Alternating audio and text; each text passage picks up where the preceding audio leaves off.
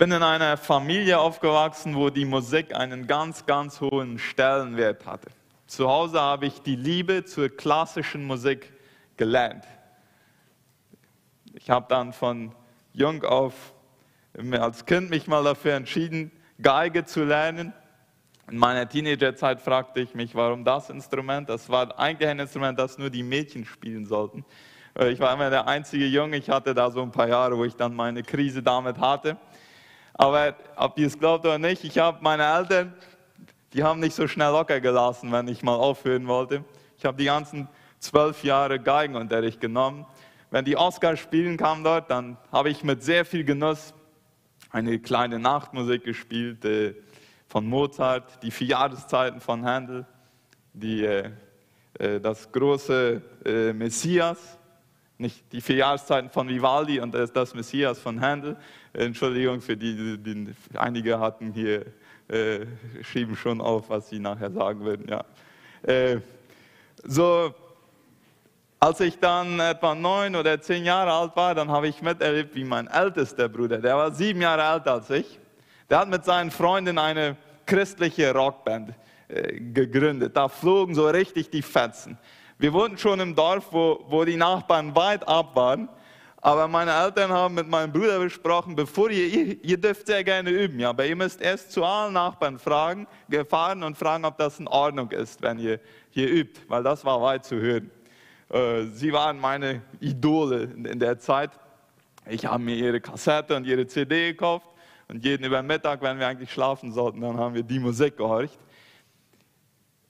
Ich habe das dann miterlebt, wie Leute aus der Gemeinde zu meinen Eltern gekommen sind und gesagt, die Musik, die euer Sohn macht, die, die ist vom Teufel. Als ich dann äh, mit 17 mich taufen ließ, habe ich die Schlagzeugdiskussion in der Gemeinde, wo ich aufgewachsen bin, mitbekommen. Ein Glied hatte, so wie ich es heute in Erinnerung habe, anonym ein Schlagzeug gespendet. Ja, anonym, ich, man fragt sich warum, ja, aber äh, wahrscheinlich hat er sich schützen wollen. Und dann wird einmal bei einer Gemeindestunde steht jemand auf und fragt, wo haben wir besprochen, dass davon ein Schlagzeug stehen würde. Und äh, der Gemeinleiter damals hat gesagt, wenn äh, wir aus biblischen Gründen das Schlagzeug hier runterstellen, dann müssen wir Psalm 150 aus unserer Bibel rausschneiden. Ja, der, der Gemeinleiter war mein Vater. So, das Schlagzeug steht da heute immer noch. Ich weiß nicht, ob es dasselbe ist oder ein anderes, aber letztes Mal, als ich da war, dann stand da immer noch ein Schlagzeug.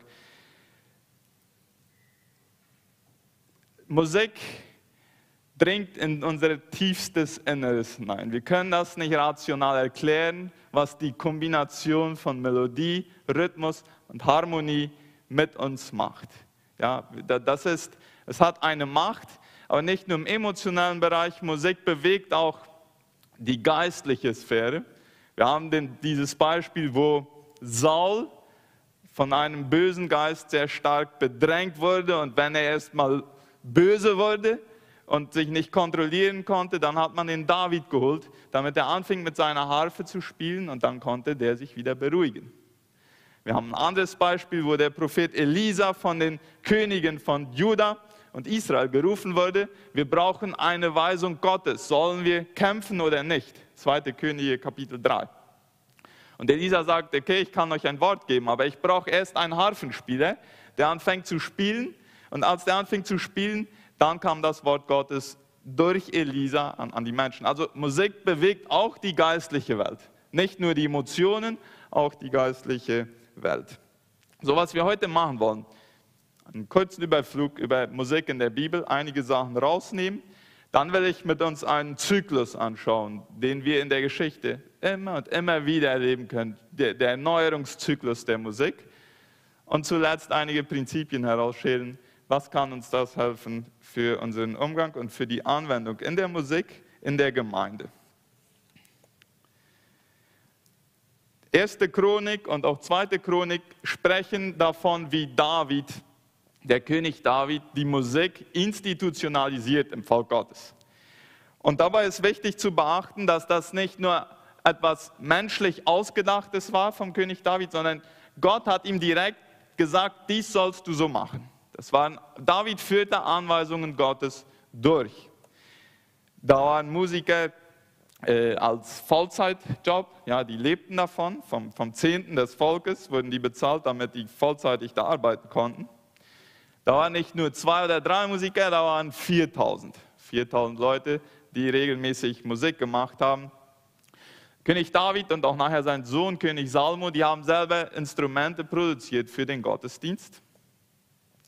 Es fand ein systematisches Musikertraining statt, denn man war sich dessen bewusst, für Gott ist das gut genug, was, das, das Beste, was wir geben können, das ist für Gott gut genug. Und hier, liebe Musiker, deswegen verlangen wir von euch, dass ihr übt. Dass ihr die Lieder horcht vorher und dass ihr wisst, was ihr da macht, wenn ihr uns anleitet. Ja, das Beste von euch ist für Gott gut genug. Und sie haben nicht nur alle paar Monate oder einmal in der Woche ein Lob- und Anbetungsabend gemacht, sondern jeden Tag zweimal, vor und nachmittags, wo die ganzen Leute sich mobilisiert haben, um Gott durch die Musik anzubeten. Dann ist sehr interessant zu sehen, wie es nachher bei sieben Erweckungen, das Volk Israel hat ja dann, das war manchmal ganz nah bei Gott, manchmal hat es, ist es dann vom Weg abgekommen. Und, und, und bei diesen Phasen, wo, wo das Volk zurückkam und sagte, Gott, wir geben dir neu unser Leben, dass parallel der ganze Musikapparat aufgeblüht ist. Und das sehen wir auch nachher in der, in der Kirchengeschichte. Da, wo Erweckungen stattfanden, wo viele Menschen zum Glauben kamen, da, da ist die Musik, hat die Musik einen neuen Schwung bekommen. So, diese, diese sieben, wir können das Erweckungen nennen oder es gibt auch andere Namen dafür, die stellten wieder die Musik nach Davids Ordnung her. So, das war bei, bei Salomo etwa 1000 vor Christus, dann der König Josaphat, einige hundert Jahre später, und der Jojada, dem hohen, hohen Priester, dem König Hiskia 716 vor Christus, Josia 625 vor Christus, dann bei Zerubabel, dies war dann schon nach dem Exil, ja, nachdem das jüdische Volk 70 Jahre in, in Babylonien war und wieder zurückkommen konnte äh, nach Jerusalem. Dann haben sie wieder die Musik nach der Ordnung Davids hergestellt und ähnlich dann etwas später auch Esra und Nehemia. Dann haben wir die Psalmen. Der Heilige Geist ist ein leidenschaftlicher Komponist. Das längste Buch in der Bibel ist ein Gesangbuch, 150 Lieder. Hier, da haben wir es.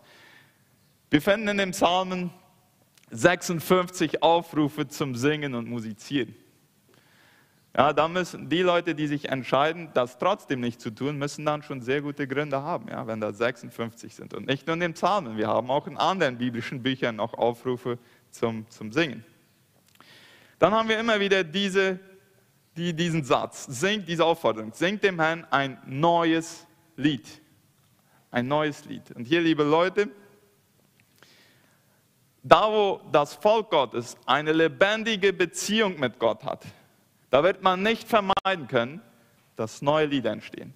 Viele Psalmen sind das direkte Produkt einer intensiven Beziehung mit Gott. Ja, ein Beispiel, David wird von Saul und, und seinen Soldaten bedrängt und er sieht nur noch den Tod vor Augen und Gott greift irgendwie ein und rettet ihn und davon schreibt er ein Lied.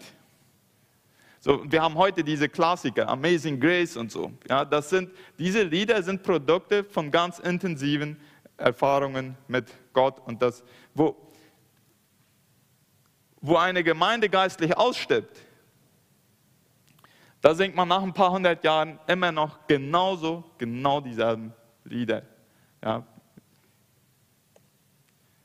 Wir haben in dem Psalm einen sehr starken Ausdruck der verschiedenen Emotionen. Wir haben die Einladung, mit allen Instrumenten Gott zu loben. Es gibt nicht teuflische Musikstile oder göttliche Musikstile. Dann im Neuen Testament. Um die Geburt Jesu herum wird viel gesungen, deswegen passt es auch zu Weihnachten, viel Musik zu haben. Jesus sang mit seinen Jüngern. Ein Männerchor. Aber wahrscheinlich waren auch Frauen manchmal dabei. Paulus und Silas singen im Gefängnis und nicht leise. Ja? Sie singen so laut, dass alle zuhörten nachts. Und die Antwort Gottes war, dass die, alles anfing zu beben und, und die Gefangenen frei wurden. In Jakobus werden wir aufgerufen, wenn du froh bist, dann singe ein Lied. Wir haben zwei weitere direkte Aufforderungen zum Singen im, im Neuen Testament. Und dann ist die Offenbarung, der Blick von Johannes in den Himmel hinein. Und im Himmel ist, wir wissen nicht sehr viel über den Himmel, aber eines wissen wir, dass da Musik sein wird und wahrscheinlich nicht gerade wenig. Wir haben verschiedene Chöre in den Himmel, da sind die 24 Ältesten, die, die, die, die vielleicht die äh, Leitenden äh, oder repräsentativ für, für äh, das Volk Gottes aus dem Alten Testament und dem Neuen Testament gelten. Wir haben einen Engelchor und wir haben den Chor der ganzen Schöpfung, die Jesus anbieten, Jesus, der auf dem Thron sitzt. Auch hier haben wir ausdrucksvolle und ganzheitliche Musik, äh, Anbetung in Musik. Leib, Seele und Geist ist mit einbezogen. Ja, wir haben äh, die, die, die Ältesten zum Beispiel, die, die knieten sich und, und so weiter. Ich weiß nicht, ob ich dies hier zeigen darf. Aber im Himmel wird es laute Musik geben, liebe Freunde. Äh, mit großer Stimme, sagt die Luther-Übersetzung. Man wird so überwältigt sein von dem, was Gott ist und was er getan hat für uns, dass wir nicht anders werden können, als leidenschaftlich Gott anzubeten. Und sie sangen ein neues Lied, sogar am Himmel noch. Ja, das, wozu wir in den Psalmen aufgefordert werden, das wird im Himmel noch immer weiter passieren. Man wird so überwältigt sein von dem, von der Herrlichkeit Jesu, von der Schönheit Jesu, dass neue Lieder entstehen. Gehen wir in die, etwas in unsere Geschichte rein. Ich glaube, dass wenn wir den, diesen Zyklus verstehen, wird uns das helfen, mit, mehr, mit, mit Reife über, äh, über verschiedene Musikgeschmäcker und über die Geschwindigkeit von Erneuerung in der Musik zu sprechen. Wir haben da diese herkömmliche Kirchenmusik und dieser Zyklus, der, der ist immer wieder, immer wieder passiert. Und ich werde nachher einige Beispiele nennen, die uns helfen werden, ihn besser zu verstehen. Also wir fangen hier mal an mit herkömmlicher Kirchenmusik, was dann irgendwann dazu führt, dass irgendwie Leute aufstehen in der Gemeinde und sagen, wir brauchen die Integration populärer Musikstile. Und wozu führt das? Das führt zum Konflikt das wiederum bringt, führt irgendwann dazu, dass es einen erneuerten Musikstil und eine erneuerte Art zu singen gibt innerhalb einer Gemeinde. Und diese neue Art, was wird sie? Die neue herkömmliche Kirchenmusik. So, das, was heute herkömmliche Kirchenmusik ist, das war irgendwann mal die revolutionäre äh, Integration populärer Musikstile. Einige Beispiele. Martin Luther. Martin Luther ist bekannt für die Übersetzung der Bibel in, in die deutsche Sprache. Martin Luther sagte, die Musik ist sehr wichtig, fast so wichtig wie die Theologie. Ja, dann wisst ihr Musiker, wer wichtiger ist, ob ihr oder ich. Aber ne, Spaß beiseite, er hat, er hat Musik und er hat sich darüber aufgeregt, dass die Musik innerhalb der Kirche so kompliziert war, dass das allgemeine Volk an und für sich nicht fähig war, die Lieder zu singen. Was hat Luther dann gemacht? Er hat Melodien vom Volk genommen, Volkslieder, und hat ihnen christliche Texte gegeben.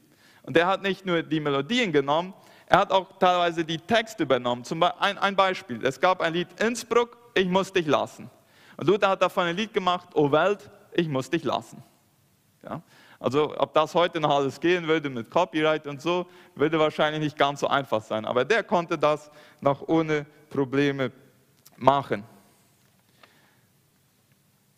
Luther hat sich darüber geärgert, dass die Musik, dass die Welt außerhalb der Kirche so viel gute Musik hatte, während in der Kirche so viel leblose Musik war, sagte er.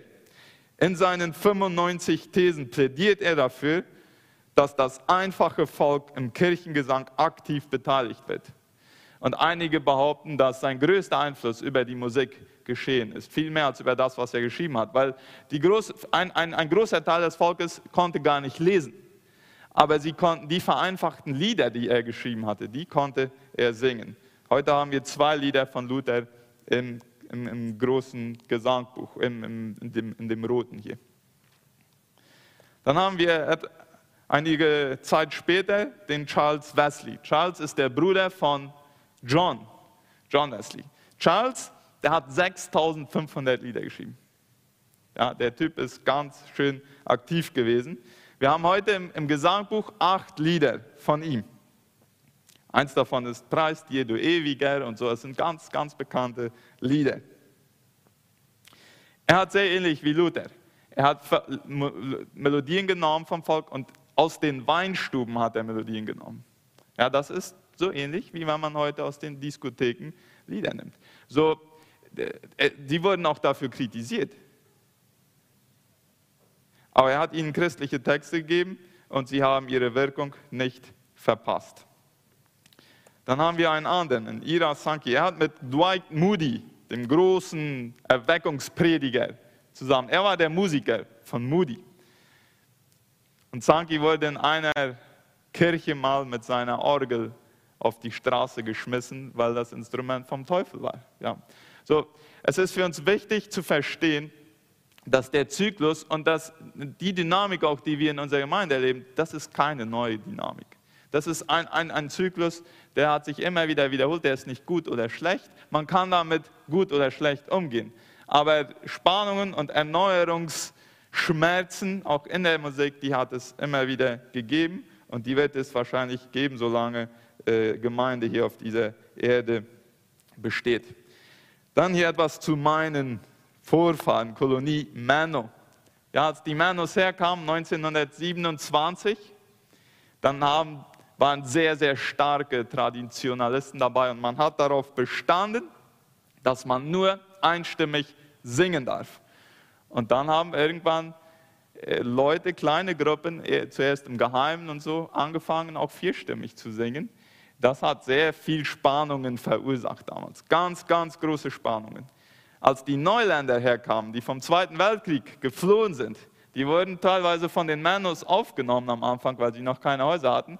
Und die haben die weltliche Musik in Mano reingebracht. Die haben vierstimmig gesungen und den Manos gefiel das eigentlich, obwohl sie das nicht durften. Ja. So, die, vielleicht sind die Neuländer daran schuld, dass, dass die Manos so verweltlicht sind. Ich habe einen, einen meiner Opas, der war sehr, sehr konservativ. Ich habe einen sehr konservativen Opa und einen sehr progressiven im, im, im positiven Sinn. Und dieser Konservative, der war Gemeinleiter in Paratodo und der hat sich sehr stark dafür eingesetzt, dass nicht vierstimmige Musik in den Gottesdienst kam. Also meine Mutter ist die zweitjüngste von 14 Geschwistern als sie bis zur Jugend war, dann war, er schon, war der Widerstand schon etwas gebrochen. Aber ihre älteren Geschwister, die, die konnten das nur heimlich machen, wenn, wenn überhaupt. Und man könnte sagen, naja, die Männer, die waren ja sowieso gegen Bildung. Die waren auch etwas ignorant und so. Deswegen versteht man das, wenn die gegen vierstimmigen Gesang waren. Aber wisst ihr was? Es gab auch gebildete Leute, die sich sehr stark gegen den vierstimmigen Gesang eingesetzt haben. Ein Beispiel davon ist Dietrich Bonhoeffer. Bonhoeffer hat in seinem Klassiker Gemeinsames Leben. Äh, ich habe ein Zitat aus dem Buch genommen, aus der 19. Auflage. Also das Bonhoeffer ist in die Geschichte als ein Glaubensheld eingegangen. Und er hat geschrieben, es gibt einige Feinde des einstimmigen Singens, die man in der Gemeinschaft mit aller Rigorosität ausmelzen muss. Nirgends nämlich kann sich im Gottesdienst Eitelkeit und schlechter Geschmack so durchsetzen wie beim Singen. Da ist zuerst die improvisierte zweite Stimme, der man fast überall begegnet, wo man gemeinsam gesungen werden soll. Sie will dem schwebenden, einstimmigen Ton den nötigen Untergrund, die vermisste Fülle geben und tötet dabei Wort und Ton. Da ist der Bass oder der Alt, der alle Mitsingenden darauf aufmerksam machen muss, dass er über einen erstaunlichen Tonumfang verfügt und daher jedes Lied eine Oktave tiefer singen muss. Da ist die Solistenstimme, die breit und aus voller Brust schmetternd, schwelgend, tremulierend, alles andere übertönt zur Ehre des eigenen schönen Organs. Was sagen wir zu diesem Zitat? Das ist Unglaublich, nicht wahr? Und der Typ, der war nicht dumm. Und er selber war auch Musiker. Bin ich damit einverstanden? Nein, äh, ich meine, ich würde das heute nicht so formulieren. Ja. Wir müssen nur wissen, dass das, was heute als herkömmliche Kirchenmusik verstanden wird, das war irgendwann mal revolutionär.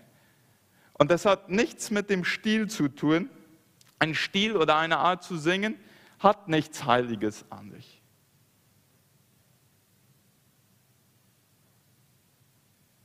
Die Generation, die heute unsere Senioren sind und die aus Mano kommen, die haben trotz harter Kritik und trotz harten Widerstandes damit durchgezogen und ich bin ihnen dankbar dafür. Sonst weiß ich nicht, wo wir Manos heute werden. Dieses Foto hier ist ein Foto vom ersten Sängerfest in Mano 1960. Irgendwo habe ich das hier aufgeschrieben und ich finde das jetzt nicht sondern ich das, ja, 1960 vor der Osterweggemeinde. Und hier wurde ein offizielles, ein erstes offizielles äh, Sängerfest vierstimmig äh, äh, gemacht und es war eine große Beteiligung da. So, Prinzipien für die Musik für heute im Gottesdienst.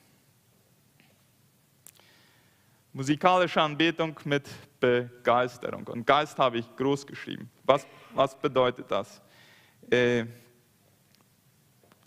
eine Musik, die vom Geist und ein Singen, das vom Geist getrieben wird und eine den ganzen Menschen mit beeindruckt, die zeigt sich auf gewisse Arten und Weisen. Das kann zum Beispiel bedeuten, dass da wo Leute erfahren haben und davon überwältigt sind, was Jesus für sie getan hat und was das für ein, eine Wirkung hat und für eine Bedeutung für die Ewigkeit. Da ist es nur natürlich, dass man voller Leidenschaft und voller Begeisterung durch die Musik darauf antwortet. Wir finden, dass es davon viele Ausdrucksformen gibt und dass der Körper das zeigt, was im Geist vor sich geht. Und das kann dann zum Beispiel, in, in der Bibel finden wir allem wie Hände aufheben, wie Knien, wie Tanzen. Ist eine Person, die Hände aufhebt beim Singen geistlicher als eine andere? Nein, nicht weil sie Hände aufhebt, ist sie geistlicher. Das ist, wenn ein kleines Kind Opa will, was macht es? Es, es hebt die Hände auf. Wenn ein Fußballspieler ein Tor schießt, was macht er? Er hebt die Hände auf. Also das was in unserer Seele, in unserem Geist vor sich geht, das, das spiegelt der Körper wieder. Und es ist nur natürlich, wenn das passiert. Als wir Kind waren, konnten wir das alle. Ja, viel, viele, haben, viele von uns, wir haben das verlernt und ich bin einer davon. Wir haben das verlernt. Und das ist, das Unnatürliche ist, das nicht zu tun. Das Natürliche ist, das zu tun. So, und was ist mit den Gefühlen beim Singen? Es ist ja so mit der Musik, dass die Kombination von Melodie, Harmonie, Rhythmus, Wiederholungen, die, die, die bewirken was in uns. Und die Frage ist, warum fordert uns die Bibel überhaupt auf, durch Melodie und Poesie Gott anzubeten? Und ich finde eigentlich gar nicht eine bessere Antwort als die, dass dadurch in uns etwas emotional vorbereitet wird, auf das die Wahrheit Gottes eindringen kann. Und wenn wir zurückdenken, was sind die Erfahrungen aus unserer Kindheit oder aus der Vergangenheit, die uns am meisten geprägt haben und die uns vielleicht am besten sitzen geblieben sind? Das sind die, wo Emotionen am stärksten waren. Unser Herz verbindet sich gefühlsmäßig mit dem Herzen Gottes. Was wichtig ist zu beobachten und zu sagen, unser Ziel ist nicht, uns in einen emotionalen Rausch zu versetzen. Unser Ziel ist immer, Gott zu verherrlichen und dass unser Herz sich mit seinem Herz verbindet. Heutzutage gibt es immer wieder Leute, die Gemeinden wie Hillsong und äh, Bethel und Elevation Worship und so kritisieren, weil sie, weil es, also sie sagen, es handelt sich alles viel zu viel um Emotionen, äh, es ist viel zu mystisch äh, und, und, und wir singen hier die ihre Lieder. Ich will etwas dazu sagen. Erstens sollten wir nicht vergessen, dass die Bibel uns auffordert, Gott leidenschaftlich anzubeten. Zweitens, wer verstanden hat, was Gott für uns getan hat, der kann nicht anders, als Gott leidenschaftlich anzubeten. Drittens, wofür ich Begeisterung zeige, das zeigt, was mir wirklich wichtig ist. Ja, manchmal sind dieselben Leute, die die Leidenschaften Gottesdienst kritisieren, die haben keine Hemmungen beim Fußballspiel volle Leidenschaft zu zeigen. Ja, ist da irgendwas dann vielleicht nicht ganz kohärent? Viertens, wer leidenschaftliche Anbetung nicht gut aushalten kann, wird Schwierigkeiten haben, sich im Himmel wohlzufühlen. Fünftens, wenn wir das als Begründung nehmen wollen, einige Lieder nicht zu singen, weil sie aus Gemeinden kommen, wo die Mystik sehr hoch ist, dann müssen wir aus dem Gesangbuch auch noch eine ganze Reihe Lieder rausnehmen. Zum Beispiel all die Lieder von Charles Wesley. Ja, denn wir wissen von den Tagebüchern von Charles und auch von John, seinem Bruder, der vielleicht noch mehr Tagebücher geschrieben hat, die ganz eng zusammengearbeitet haben, dass die das sehr starke emotive äh, Ambientes auch geherrscht haben in ihren Versammlungen. Sechstens, einige ärgern sich über scheinbar endlose Wiederholungen, die keinen Sinn machen in den Liedern, in vielen neuen Liedern. Macht es keinen Sinn? Es macht genauso wenig Sinn, wie dass ein Ehemann seiner Ehefrau einen teuren Blumenstrauß schenkt, der nach drei Tagen verfault und weggeschmissen werden muss. Ja. Rational macht das keinen Sinn. Aber wer gerade eben erkannt hat, Jesus hat am Kreuz all meine Sünden getragen und da, wo das zu Herzen kommt, da ist es nur angebracht und, und nur verständlich, wenn er hundertmal, wenn meinetwegen, wenn er will, nacheinander Danke für das Kreuz singt. Das ist rational macht das nicht Sinn. Emotional macht das Sinn. Und die zwei Sachen wollen wir zusammenbringen. Ich, ich plädiere gar nicht für, eine flache, äh, für einen flachen Inhalt in unseren Liedern. Nein, ich bin gar nicht dafür. Aber Raum muss auch für diese Momente sein. Übrigens, wer hat schon mal das große Halleluja kritisiert, weil sehr oft Halleluja gesungen wird. Ich habe ich hab versucht zu zählen, wie oft kommt Halleluja vor in dem Lied Halleluja. Ja, und da habe ich mir das in YouTube gesucht, da habe ich immer einen Strich gemacht, wenn die Halleluja sagen. Und irgendwann kam ich durcheinander, weil während die Frauen was singen, singen die Männer Halleluja. Und nachher singen die Frauen Halleluja, während die Männer was anderes singen. Ich konnte das gar nicht zählen. Aber es kann gut sein, dass hundertmal Halleluja gesungen wird in dem Lied. Warum? Weil man einfach von der Größe Gottes überwältigt ist. Und das ist kein einziges Mal zu viel, das ist ein großartiges Werk.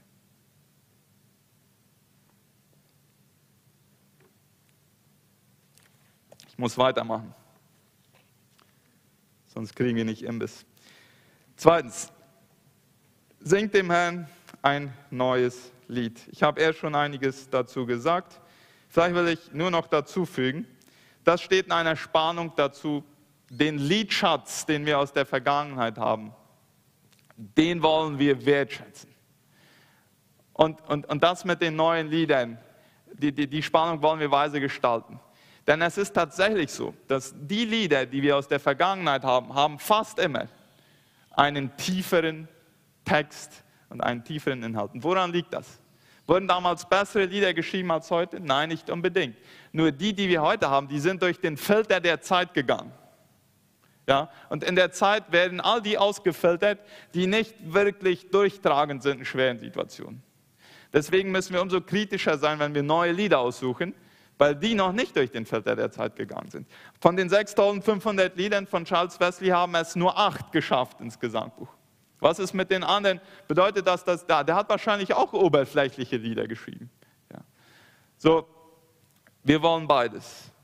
Wir wollen den Liedschatz aus der Vergangenheit und Lieder, Lieder wie äh, dieses von Treu, das wir sagen, wie ist das? Bleibend ist deine Treu, ja, zum Beispiel. Oder welch ein Freund ist unser Jesus?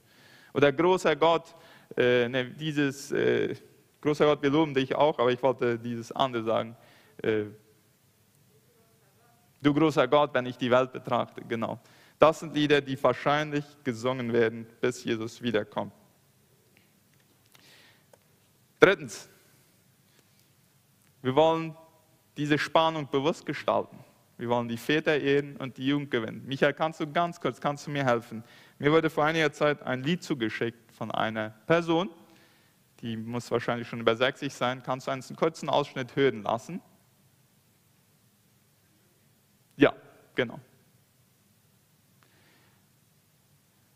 Und, und dazu kamen die Worte, wie, wie vermisse ich diese Lieder und Texte in unserem Gottesdienst.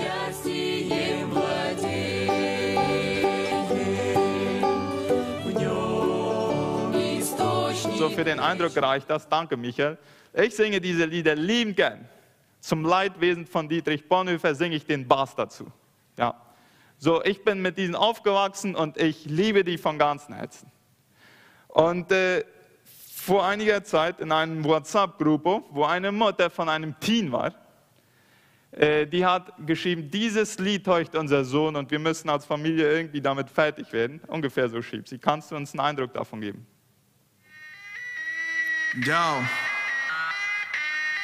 Muchachos, estamos ready. ¿Cómo te explico?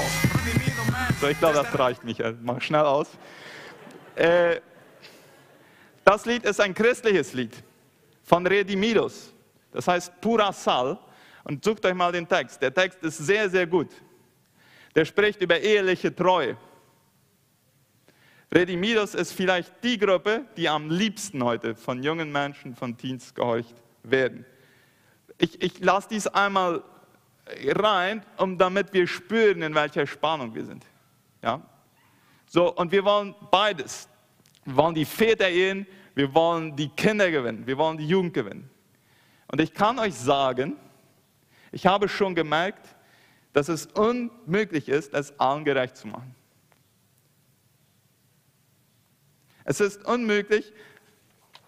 Und die Sache ist, wir, die wir schon lange in der Gemeinde sind, wir melden uns zu Wort, wenn uns etwas nicht gefällt. Das dürfen wir auch. Wir haben unser Recht dazu. Wir können darüber sprechen.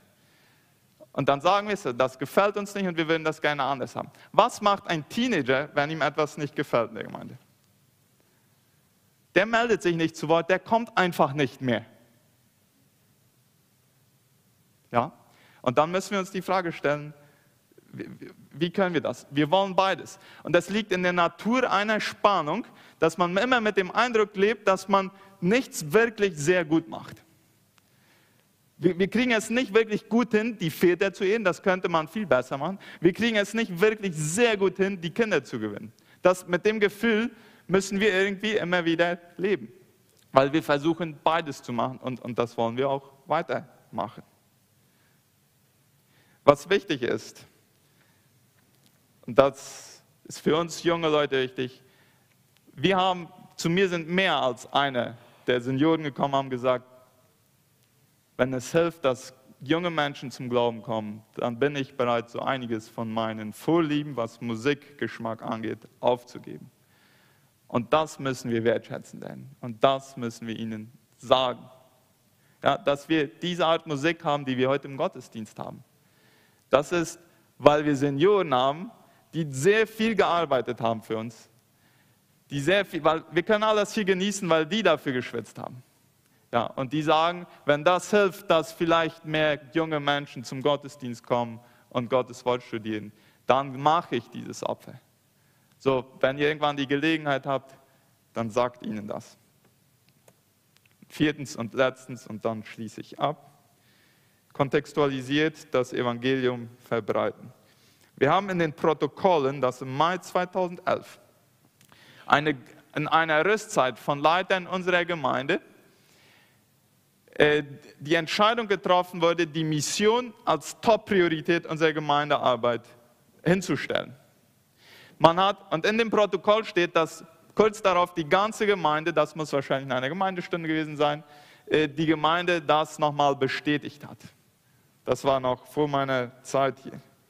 Und das ist genau das, was auch mitentscheidet, warum singen wir das, was wir singen und warum machen wir das, was wir machen. So, Was bedeutet kontextualisieren? Das bedeutet immer wieder die Frage stellen. Was sind die kulturellen Bräuche der Leute, die wir erreichen wollen? Und wie nehmen wir den Inhalt des Evangeliums, der sich niemals verändert, und passen die Formen dementsprechend an, damit die Verkündigung des Evangeliums, die wir machen, ankommt. Das bedeutet kontextualisieren. So, ich glaube, worin wir noch wachsen können, auch hier in Paraguay, ist, dass unsere Musiker irgendwann Polka und Guarania nehmen und dazu gute Anbetungslieder schreiben. Ich könnte mir vorstellen, dass das nochmal richtig pullen würde in unserem Land. So, das, das haben wir noch nicht geschafft.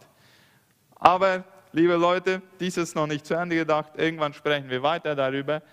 Die Musik ist wichtig und ich glaube, wir sind auf einem Weg. Kriegen wir das immer alles gut und richtig hin? Wahrscheinlich nicht. Wir wollen weiter ganz bewusst die Spannungen äh, bewegen und das übt uns auch im gegenseitigen Respekt und Aufeinanderhören und Empathie.